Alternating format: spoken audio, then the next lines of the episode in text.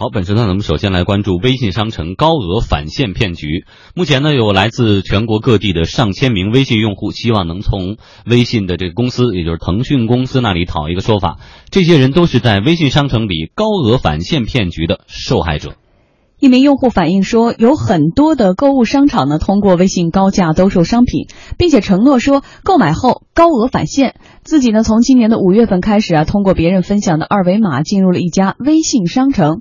尽管呢，里面的商品价格贵的离谱啊，但是有返现模式啊，买一千块钱的商品会返现一千零五十元，四十八小时后钱就会返到账户里，并且你还能得到东西。有用户说自己购买了价值十多万的产品，但至今有百分之九十的东西没有发货。同时，除了前两笔交易进行了返现，此后就没有任何的音信了。还有用户反映，某些做高额返现的微信商城，干脆啊，网店已经关了，卷款跑路了。我在上面花了两百九十八块钱买了这个，我在淘宝上搜索一下才十块钱。搁手彩上买了手机，然后一一千两百八的，实际是一千两百八的，然后花了花了三倍的价格，三千多块钱，然后给我的这个价格返现是最高，然后给我最最高的是三千多，然后我才相信的。他后来关闭了。据统计呢，目前有一千多名用户因为高额返现损失了上千万元。不少用户呢，为了挽回损失，开始积极的维权了。那么这些维权活动还受到那些微信商城的种种干扰。不用随军跑那个群里头，就是乱七八糟那些东西，让你手机卡死。手机一卡死，微信要重新下载，一重新下载，你里边的所有记录都没了。他的意思就是，好像是让我们相信他是被公安带走了，而就是我们这商城关关的原因，就是因为被公安带走了。而且我们还就根据这个地址，他注册的营业执照地址去了，根本就没这公司。他说，呃，只要我不去维权，然后就把那个钱返返返还给我个人。说你手机关机先返百分之五十，呃，剩下的百分之三十等三天过后，呃，这个事情平静了之后再给你百分之三十，加起来就百分之八十。有反传销人士表示，高额返现的活动本质上就是传销的一种。凡是参与者都知道商城的运作模式以及奖金分配，企业以高额利润为诱饵，层层发展下线。无论是销售还是拉人，企业都可以赚钱的。山东惠民县公安局一位负责人说，一名做高额返现的微信商城的负责人，因为涉嫌组织领导传销活动罪，已被当地的检察院正式批捕。嗯，刚才在直播间里，反正王山听的是义愤填膺。哎，谁不义愤填膺？真的。就刚才那句让你最不能理解的是什么？就是呃，我为什么会相信他？刚采访到一个女的这个受受害者哈，因为返现金额高啊，说返现三千元我才相信的，那三十元你就不信了吗？就是馅饼一定要足够。大我才相信他，哪儿有这么好的事儿？哎，其实高额返现不是说在微信上刚出，呃，我去别的城市去采访的时候就遇到，当地的人介绍说就有这种线下的门店也会做这种高额返现，而且呢，他一定找的是价格很不透明的东西，比如说保健品。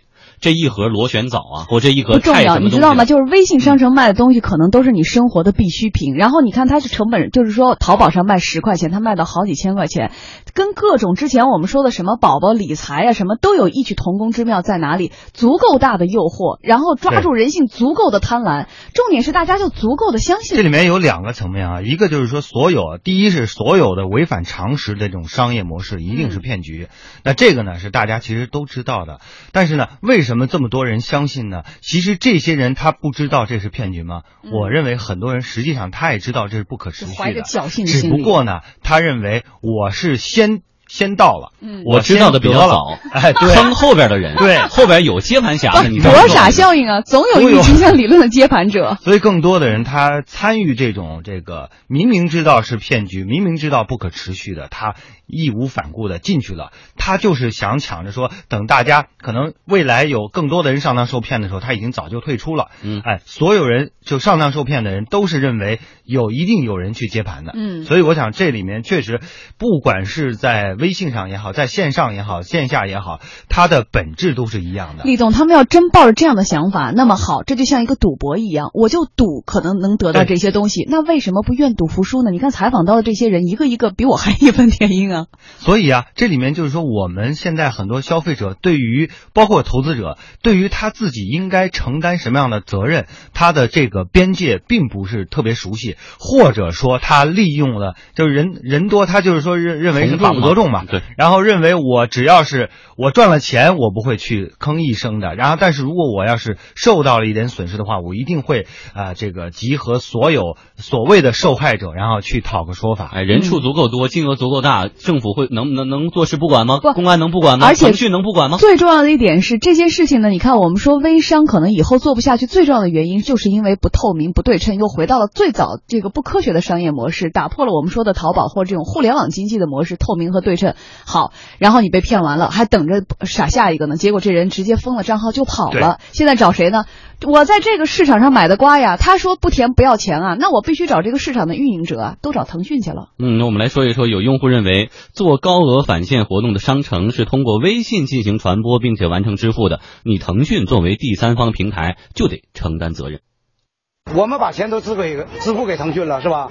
腾讯就应该腾讯给支付给这个商家平台的，是不是？那你能支付给他，你就能给我们要回来。好的，我们看到呢，日前深圳南山区人民法院已经受理了一名消费者向腾讯索赔的立案申请。对此，腾讯微信团队向天下公司发来了书面的说明书。腾讯微信团队说，微信一直以来提供的都是连接服务的能力，大众所常见的所谓售卖或者交易行为，事实上并不是直接在微信平台上完成的，而是各个应用借助微信的连接能力实现的扩展。每个账号都是独立的个体。同时呢，需要指出的是，微信是一个生活方式，用户有权利选择自己微信使用方法，但是前提是合法合规。对于违反相关法律和微信用户协议的行为呢，是违法违规行为。微信会联合权益人进行坚决打击。用户如果在使用微信过程中呢遇到了安全问题，可以通过微信各处的举报入口进行举报。此外，微信反对任何违法违规行为在微信平台出现，并且通过后台风控体系持续优化，不断加强审计风控能力，同时也会配合相关执法对违法违规行为进行严厉打击。自二零一五年十二月十三号至今，已经处理欺诈账号超过。十万个。鉴于近期用户反映问题，我们将严格限制返利类商户接入，甚至会拒绝其使用平台接口。同时呢，我们也强烈提醒用户不要相信任何天上掉馅饼的事情，以免上当受骗。我们看到微信团队是做出了回应哈，对呃，从回应的角度，呃这个立栋觉得呃，我认为从回应的角度来说的话，实际上微信应该说还是比较适当的，它的表态是适当的，嗯因为你就是说提第三方提供了这么一个平台，而在这个平台上一旦发生这个欺诈行为，如果说平台呃，我们大家都说平台是应该有责任的，但是我们一定要厘清这个责任在哪里。如果说呃平台接到了举报。而没有处理的话，我认为平台是有责任的。嗯它因为平台提供的是这样的一个场所，但是它不可能实时监控到所有的交易细节是不是公平，这个是它没有办法做到实时完全的监控的。嗯所以依靠的是什么呢？依靠的是更多的交易者自身的一个风险识别能力。这是最重要的，就是我我们现在很多人会把自己的最基本的常识性的一些这个违规或者违违违反了某些规定的一些东西，然后归咎于平台。我觉得这个可能是不够公平，对平台来说不够公平。嗯，那平台到底有没有责任？我们来分析一下啊。我们来看一下哈，对于微信平台应不应该对高额返现的骗局负责呢？专业的法律人士有不同的看法。北京汇佳律师事务所主任邱宝昌认为，微信应该负责。微信商城呢，应该提供在微信商城里销售商品、提供服务的真实姓名、地址、联系方式。如果不能提供，那么提供这个微信商城的平台，他要提供；如果不能提供，他就要承担责任。这在我们消法第十四条有明确规定。大家原来认为微信都是一种社交平台，那么现在更多的被人利用成一种交易平台，甚至是一种传销的一种平台。如果是传销或者是一种交易，又没有真实的地址、联系方式，那么提供微信商城的平台就应当承担相应的责任。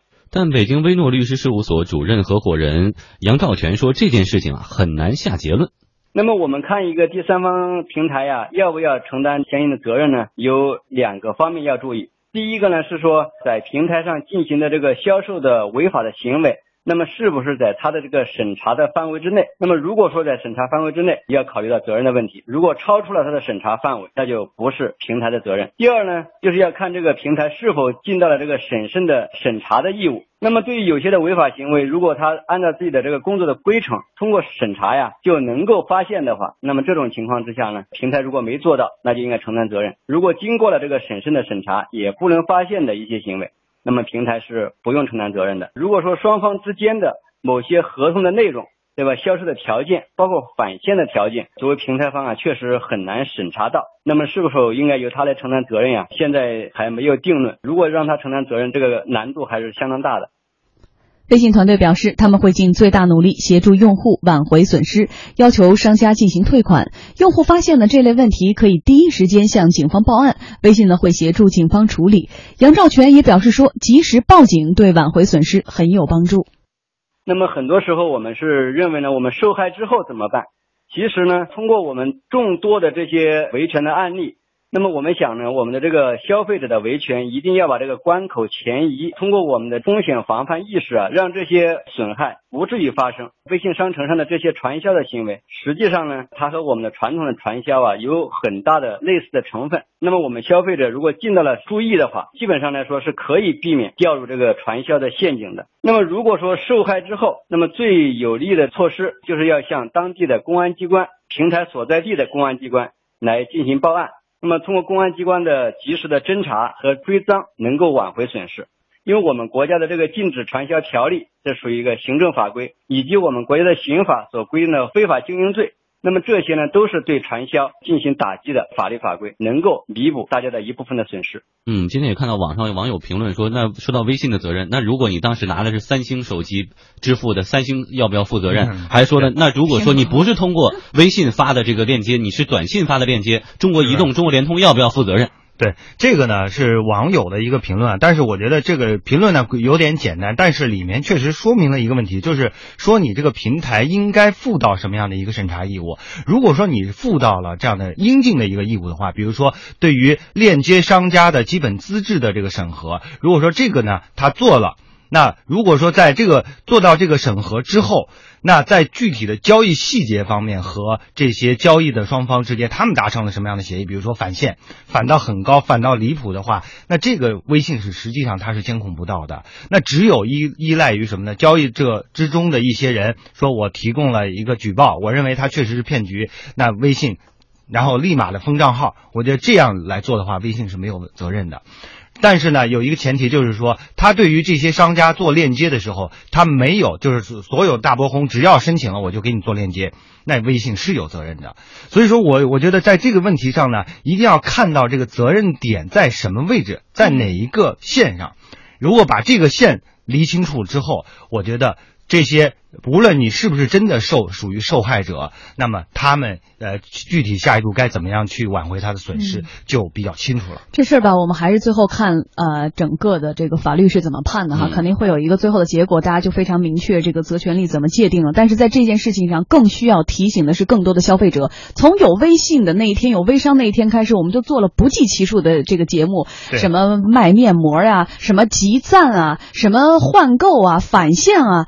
为什么到今天还在做这样的话题？大家怎么就能够轻易的相信这种非常不合理的商业模式呢？可能有时候真的是要反思的是自己那份贪婪和贪欲哈。哎，本质都一样，只是换了一个形式和平台。